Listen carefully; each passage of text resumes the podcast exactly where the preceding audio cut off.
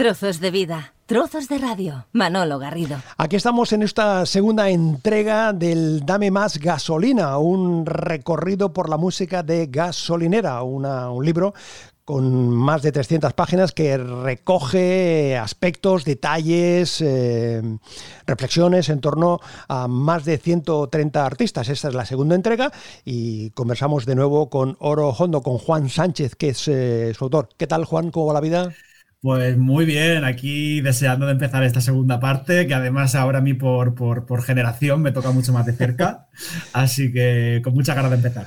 Simplemente se trata de hacer un recorrido con ciertas licencias artísticas a través de mi experiencia personal con esta música que me ha acompañado desde siempre. ¿eh? Haces mención en, porque en, el libro hay ese, esa parte enciclopédica, llamémoslo así, donde vas eh, explicando aspectos eh, de cada uno de los, de los artistas y luego hay una serie de reflexiones tuyas y vas recuperando, que también me ha llamado la atención, vas recuperando reflexiones de, otros, de, otras, de otras personas que las han verbalizado, las han trasladado a través del podcast y que tú has recuperado, tú recuperas ahí algunas, algunas reflexiones, es decir, que no solo es una, una, eh, un conjunto de reseñas de artistas, sino es un conjunto de reflexiones sobre los artistas y sobre todo sobre este modelo de música popular.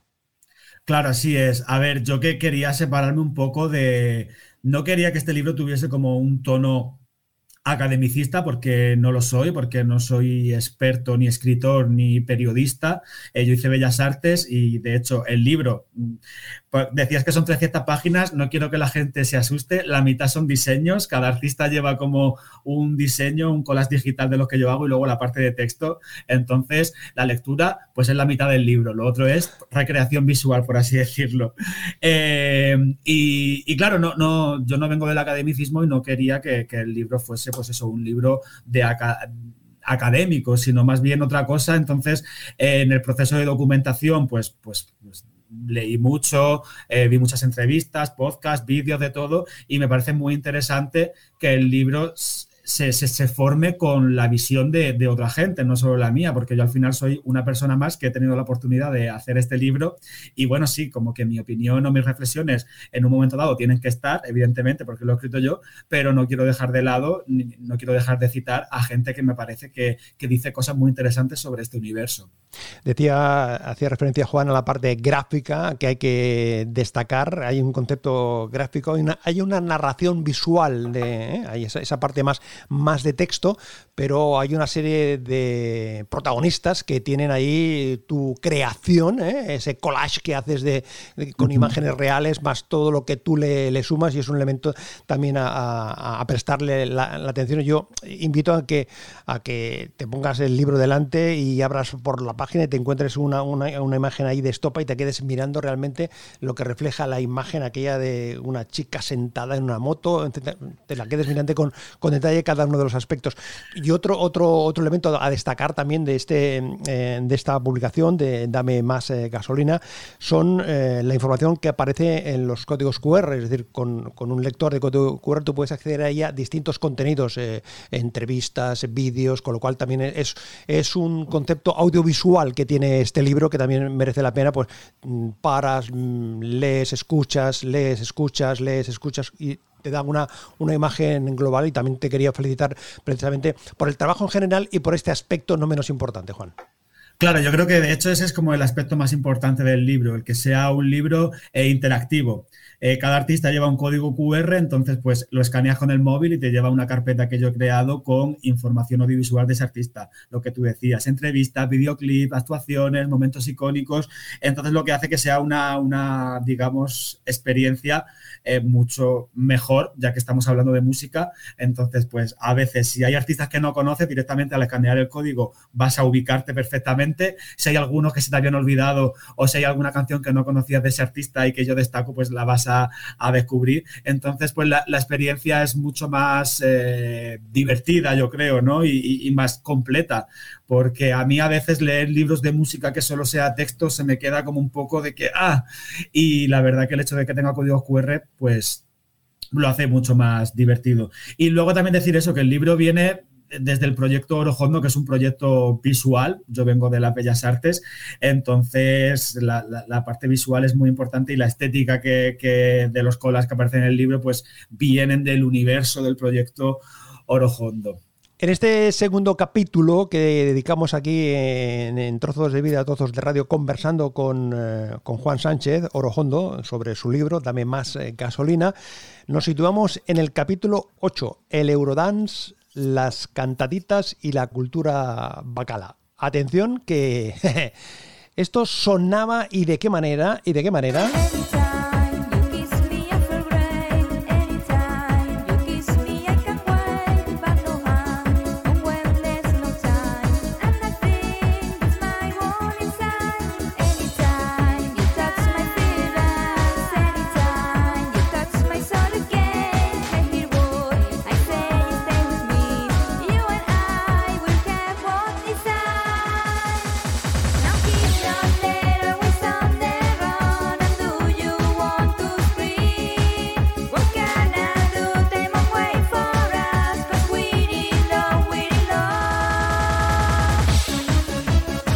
perfectamente podía sonar esto en el ATV o en Barraca, en cualquiera de las discotecas de la ruta del Bacalao de la zona de Valencia. De hecho, son las New Limit que tú cuentas el detalle de que esta canción suena en un programa eh, de la televisión valenciana, en el canal No del momento, en un programa para música, o sea, para, para niños. Y la verdad es que eh, el vídeo merece la pena verlo porque la cara de sorpresa de los niños ahí agitándose al son de esta música a toda pastilla ya llamémoslo así. Totalmente.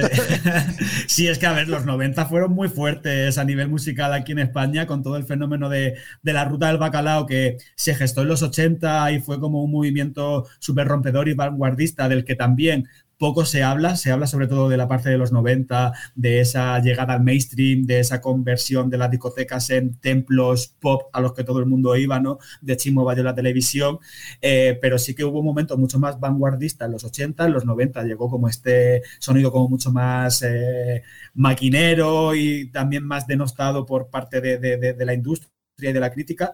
Eh, y bueno, y, resultado de ello tenemos a New Limit, a este grupo valenciano que cantaba, yo creo que eran como el príncipe gitano eh, cantando en indirecto, pero versión 90 bacala, con ese, ese inglés súper españolizado, con ese amparo cantando, y de repente aparecieron en el Babalá, en el Club Babalá, que era como el Club Megatrix de la televisión valenciana, donde si no, eh, cantando esta canción súper bacala para niños de 5 o 6 años. Entonces esa, ese vídeo es increíble porque están ella y las bailarinas como pegando saltos y cantando y los niños de 5 años dando palmas como con una cara de eh, eh, ¿qué está pasando? Y curioso, ¿no? Que yo era pequeño y, yo veía como toda esa escena o salía a la fiesta de los pueblos, yo qué sé, y escuchaba como esa música súper atronadora y que para nada era como para niños, ¿no? Eh, pero lo veía como algo normal y ahora con el tiempo vuelvo a revisionar eso y digo, joder, qué fuerte, ¿sabes? Qué fuerte, qué fuerte. Increíble. Qué fuerte, qué fuerte.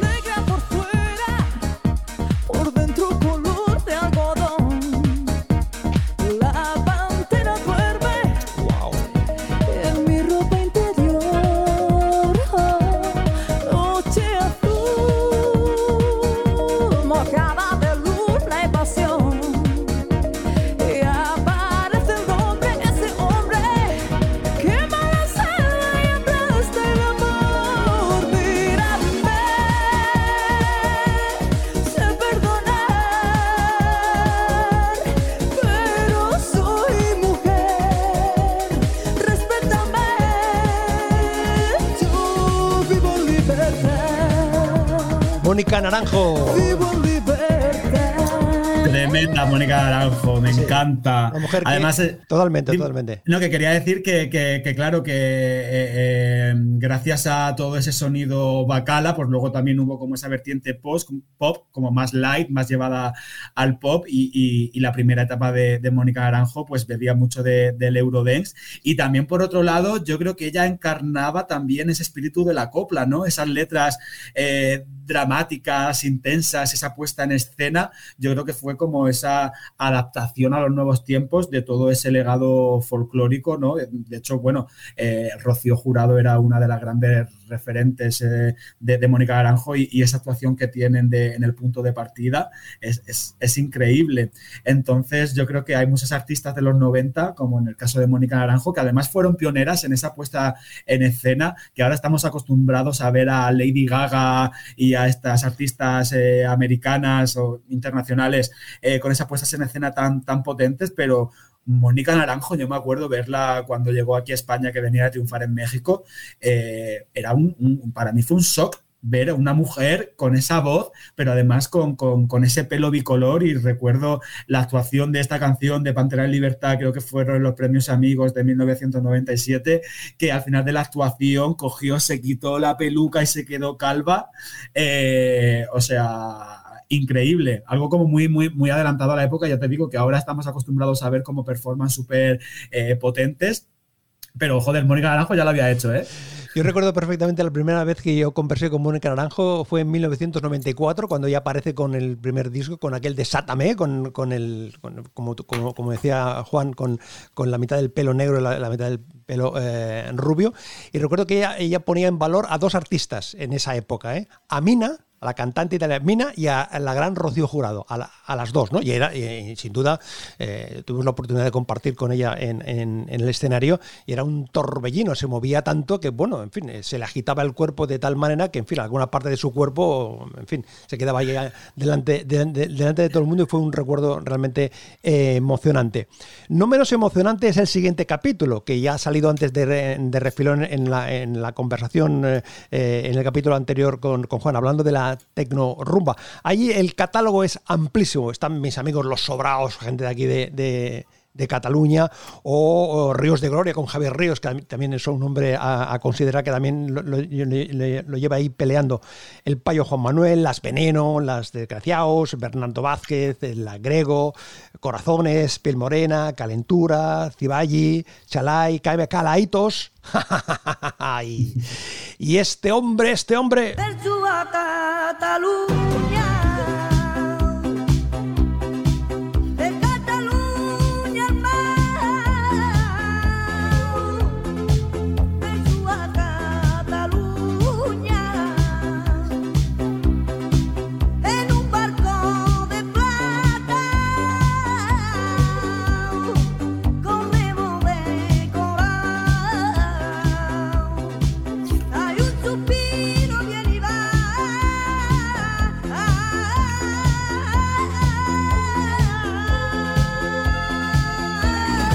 Catalunya Venga,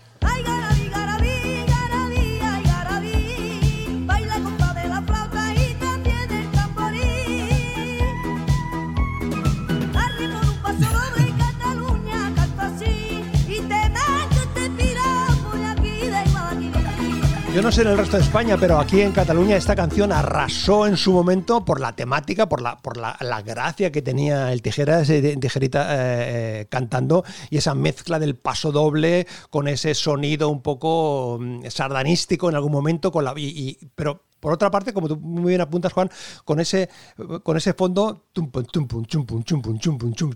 Es decir, que. Total, total. Esa, como podemos decir, eh, proto-tecnorumba, ¿no? Porque es como los antecedentes a la explosión luego con, con Camela, que ya había artistas como Tijeritas que iban como metiendo esas nuevas sonoridades, ¿no? Ese sintetizador y esas cosas y realmente creo que es algo súper auténtico y súper genuino y que yo siempre digo que hay que revisar toda esta música porque aunque esté como mal considerada, entre comillas, realmente me parece como algo súper experimental y súper genuino. Y, Tijeritas, es que es imposible no ponerte alegre cuando escuchas eh, sus canciones porque de verdad te, te vienes arriba.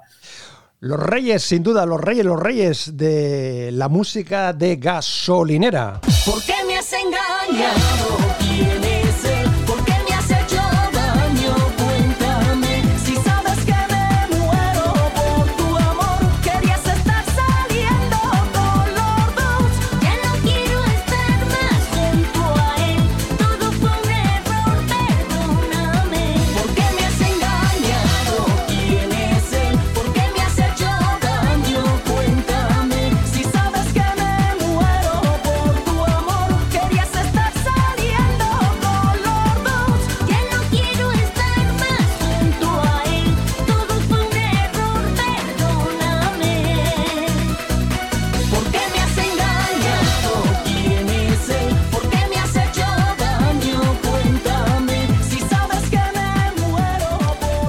historias se cargaban aquí Ángeles y Diony en estas historias que cantaban, parecían un poco a otra, a otra, a otra velocidad, con otra melodía, a, los Pimpinela, ¿no? Con, esa, con ese enfrentamiento, con, con este sonido de autos de choque prácticamente, ¿eh? este sonido contundente. Totalmente, pero bueno, ellos por lo menos no eran hermanos, así que no había como esa cierta endogamia en sus canciones.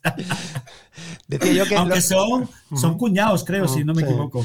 Decía yo, eh, Juan, que los reyes de, la música de gasolina, por, por, si le podemos poner un. Porque sin duda ellos fueron el elemento, eh, la visualización de cómo un éxito, aparte de, como comentamos en el capítulo anterior, aparte del circuito comercial, del circuito de la industria y de, la industria también de, la música y de la industria de los medios de comunicación, triunfaban, tú lo cuentas ahí, como iban al a los mercadillos, al, rastro, a, vender en soporte de CD, en soporte casete, precisamente eh, lo que les abrió y lo, lo que le consiguió esa popularidad y lo que tú cuentas de lo que les pasó cuando fue a México. Claro, claro, a Chile, perdón. Ay, perdón eh, sí.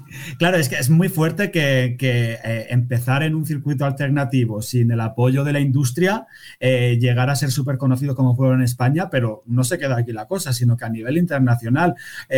cuento en el libro una anécdota que me parece súper interesante ¿no? y que refleja muy bien este fenómeno, que es que en 2001 ellos fueron a la capital chilena a, a presentar, de hecho creo esta canción que hemos escuchado, este disco, que es una de mis favoritas además, eh, y claro, el, dinero que tenían para Publi, pues era el que había y para nada eh, se esperaban conseguir lo que consiguieron. O sea, fueron a, la radio a hacer la promo y de repente se encontraron, la radio estaba como, digamos, como en la calle principal de, allí y, y de repente había una marea humana de miles de personas que no sabían cómo habían llegado a tener tanta difusión. Y al final fue por el boca a boca, por gente que venía e iba de España a Chile, que se iban pasando la música. Y al final, como pasó aquí en España, pues también pasó de manera internacional. Y el vídeo que en el QR del, libro, si lo escaneas, puedes verlo. Es increíble, una auténtica marea humana con la policía intentando contener todo eso.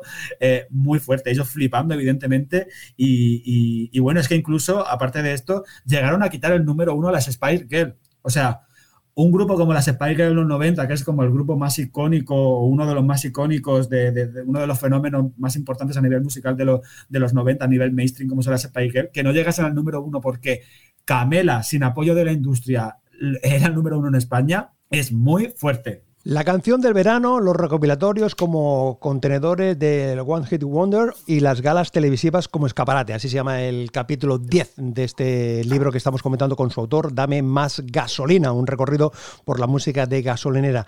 Allí aparecen Solia y Selena, David Civera, Raúl, Chayanne, Ricky Martin, Carlos Baute, Talía, Paulina Rubio, Coyote Dax, África, Georgie Dan, Rafael Acarrá, Proyecto 1, Los del Río y, y, y, y estas chicas.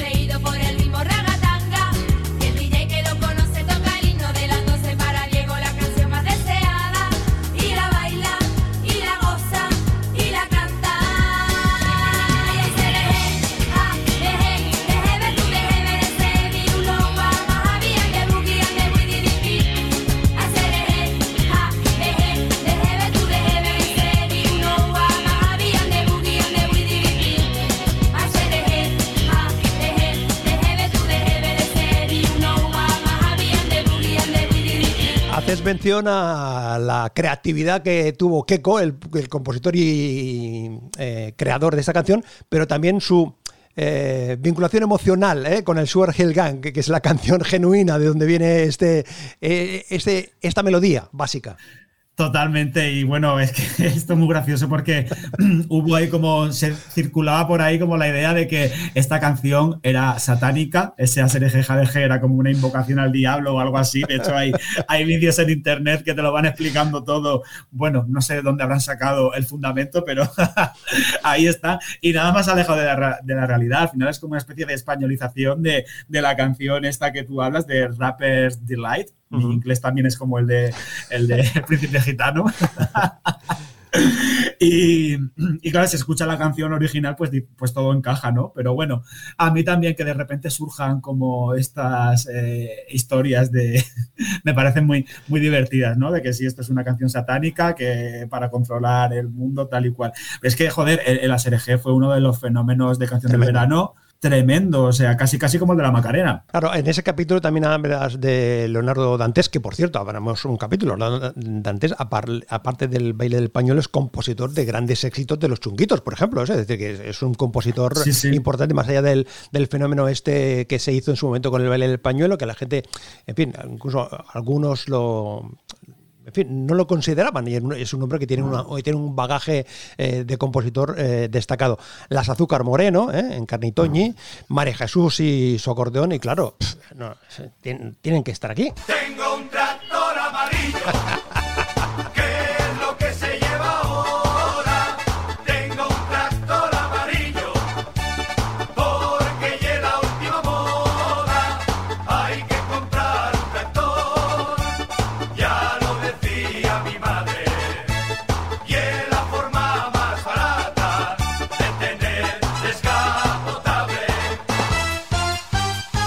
Vamos al estribillo.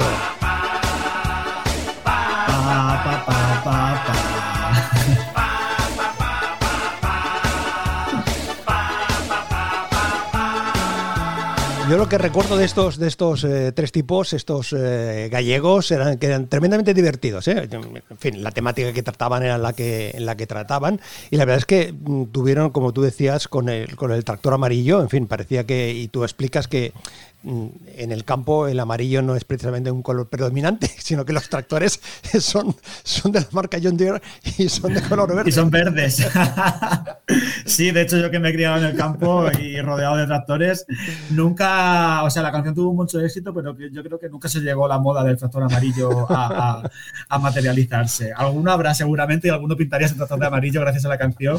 Y oye, estupendo, pero ninguna marca yo creo que sacó tractores amarillos. No, no lo recuerdo, yo era muy pequeño. Hablas del fenómeno T de Bisbal, eh, de La Chuche, de Raulito, de Cananita, de la gran Leticia Sabater. Y luego hay un apartado que también me parece importante, que hablas de las divas eh, con ese aire internacional, ¿eh? aparece Madonna, Cher, Maria Carey, Beyoncé, Cristina Aguilera, Rihanna, Britney Spears con una, un añadido de Fred Whitney, pero sí. en fin, yo me dejo arrastrar. ¿Qué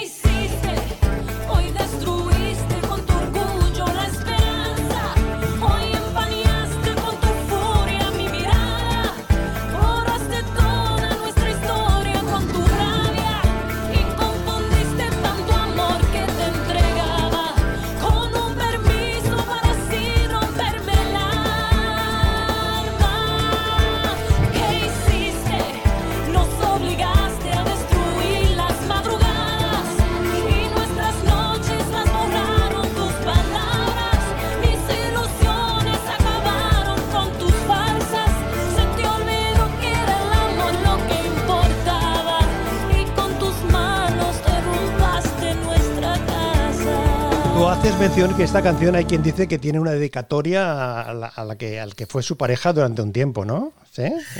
Eh, bueno, sí, esto es curioso porque según cuenta la leyenda, eh, es que esta canción eh, pues la, la, escribió Mark Anthony, que era uh -huh. su pareja, porque en un sueño se le apareció Rocío Jurado cantándole esta canción, entonces él se despertó directamente y la compuso. Eh, podemos decir que Rocío Jurado se le apareció en sueños a Mark Anthony, él compuso la canción y mm, gracias a esto Jennifer López la convirtió en un éxito. Pues yo creo que sí. No me cabe duda. Además, sabes que Marc Anthony tiene esa aureola de que tiene un éxito destacado en sus relaciones amorosas eh, por sus habilidades, ¿eh? por sus eh, habilidades en, en, distintas posiciones, en distintos momentos. Más ya de. Porque lo miras y tampoco es que físicamente el hombre tenga un, un aspecto así muy, muy, atra, muy atraye, atra, atrayente, atractivo. A, atractivo. Pero tiene, tiene otros atributos, algún atributo bastante importante. ¿No? Totalmente. Jennifer López se, se, ha marchado ahí con esta historia que hiciste. El capítulo del pop en España. Atención, atención, atención.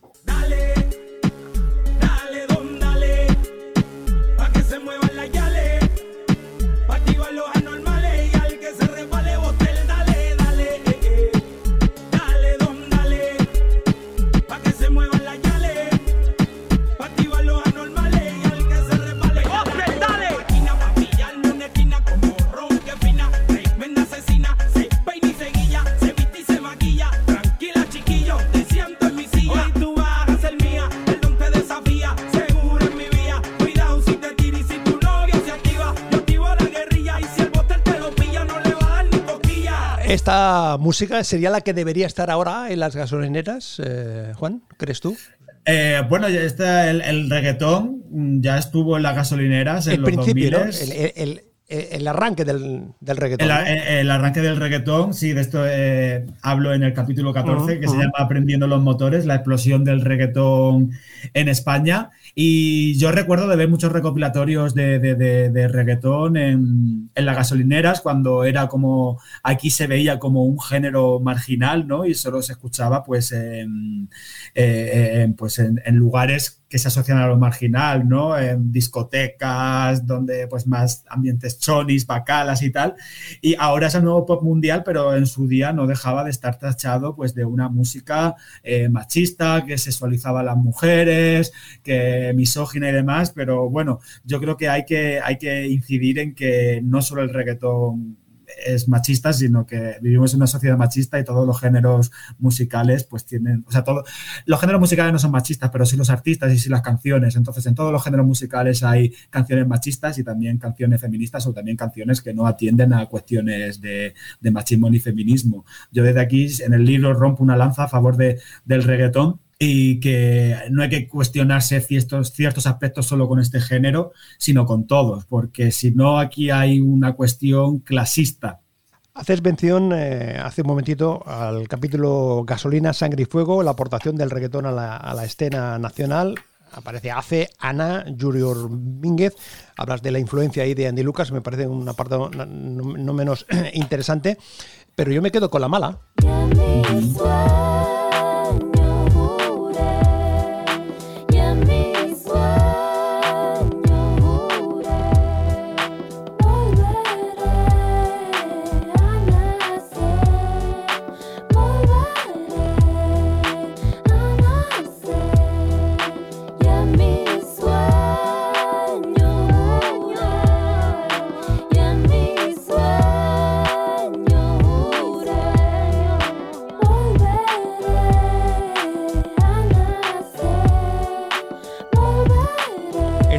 De una carrera de fondo, ¿eh? Esta mujer que lleva tiempo ahí, lleva veintitantos años peleando, peleando, peleando, peleando, y parece que ahora, en los últimos tiempos, ¿no? Parece que eh, la industria y los medios eh, le hacen más caso. Sí, total, y a mí desde siempre me ha parecido un- una propuesta súper interesante la música de la Mala Rodríguez, bueno, ella, eh, porque como que cogía el, el- rap y se lo llevaba a su terreno, le metía como esa sonoridad flamenca, la mezclaba con, con, pues, con jazz, incluso con muchos otros estilos. Desde hace muchos años también colaboraba con artistas latinos del mundo del reggaetón, como Julio Volto, Tego Calderón y demás, cuando nadie se atrevía a hacerlo, pues porque estaba considerado como una música que no molaba y ella fue pionera en todo y me parece del panorama del rap español la figura más interesante, sinceramente.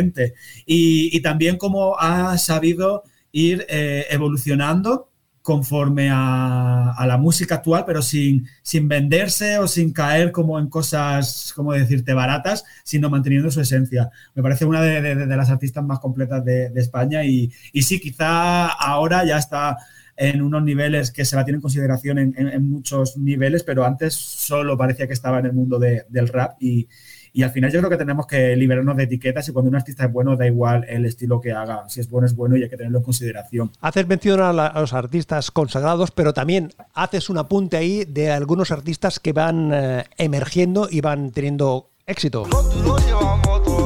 Empezaron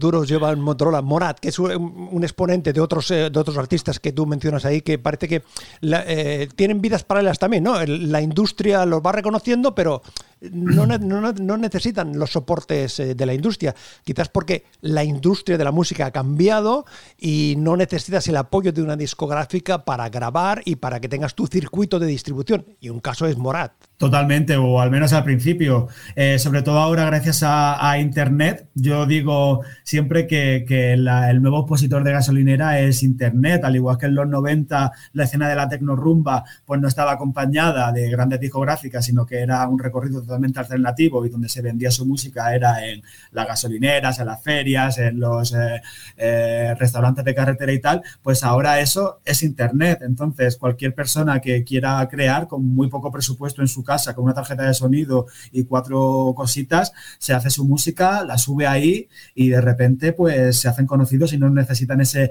apoyo de la industria, al menos al principio, ya luego, pues oye, está muy bien que, que se fijen en ellos y que fichen, pero, pero creo que esa, esa esencia de esa música de gasolinera, de ese momento más icónico de la música de gasolinera de los 90, está ahora en Internet y gracias a, a las plataformas como SoundCloud o como YouTube o incluso como, como, como Spotify, pues de alguna forma se ha democratizado el acceso a, a la música evidentemente tienes que trabajar, no cualquiera graba una canción y, ya lo peta, tienes que currártelo, tener talento y bueno, esta serie de factores, eh, pero, pero es muy guay ver cómo eh, gente con muy poco eh, realmente combate a la industria, no que la combata, sino que llega a los niveles que la industria con un presupuesto súper elevado no consigue con ciertos artistas, ¿no? La recuperación de los vinilos forma parte también de esa ese aspecto industrial. ¿eh? Muchos, artistas graban en digital y graban en vinilo y algunos incluso en casete. ¿Tú le ves futuro a esto? Sí, a ver, creo que es algo anecdótico. Evidentemente, hoy en día no creo que se vaya a recuperar la industria del casete o de los formatos físicos en general.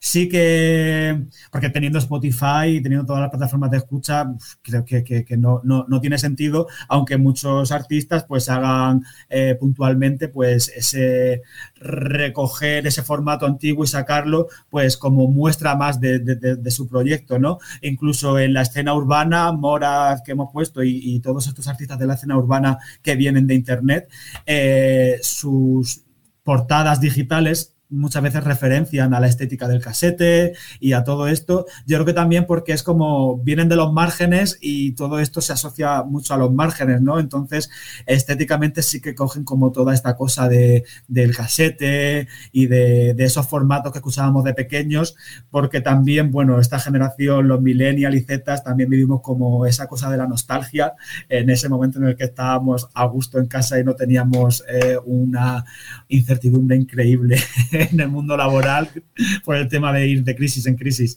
Entonces, creo que no, no, no va a haber un resurgir importante a nivel comercial del formato físico, ni de vinilo, ni de casete, ni de CD, pero me gusta cuando algún artista se coge y, saca una edición en, en esos formatos. ¿Acabamos?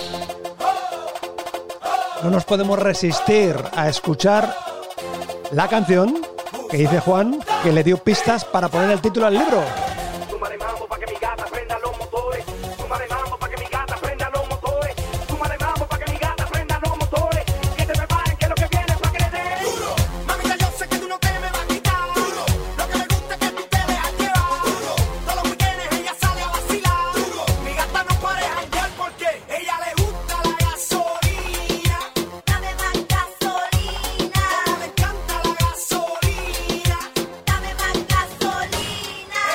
Qué punto te inspiró esta, esta pieza de Daddy Yankee para, para darle título al, al libro, Juan? Pues a ver, la- eh, el título viene directamente de, pelo, de- al pelo. de esta canción, aunque luego el, el- contenido del libro Sí, sí. vaya mucho más allá que el, el reggaetón, pero viene de aquí, o sea, me parecía como un, un juego muy guay de llamarlo Dame más gasolina a- para hablar de la música de gasolinera, Ni más ni menos, ¿no? ni más ni menos. ni más ni menos. Juan, yo quiero agradecerte mm, dos cosas. Una, que el libro, ¿eh? como te dije en el capítulo anterior, me parece muy, muy atractivo, muy interesante ese trabajo de investigación y de compilación. Y luego compartir este ratito con nosotros y ayudarnos a pasearnos por estos estas cuantas canciones que uno puede encontrar y estos ciento y pico de, de artistas, de referencias que uno encuentra en el Dame Más Gasolina, un recorrido por la música de gasolinera. Juan Sánchez. Oro Hondo, gracias y enhorabuena por el Gracias trabajo. a ti, un placer.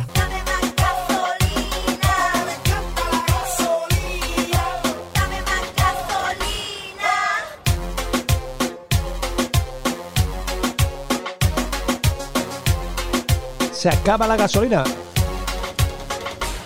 ¿Nos tendremos que comprar un coche eléctrico? Trozos de vida, trozos de radio. Manolo Garrido, un placer acompañarte.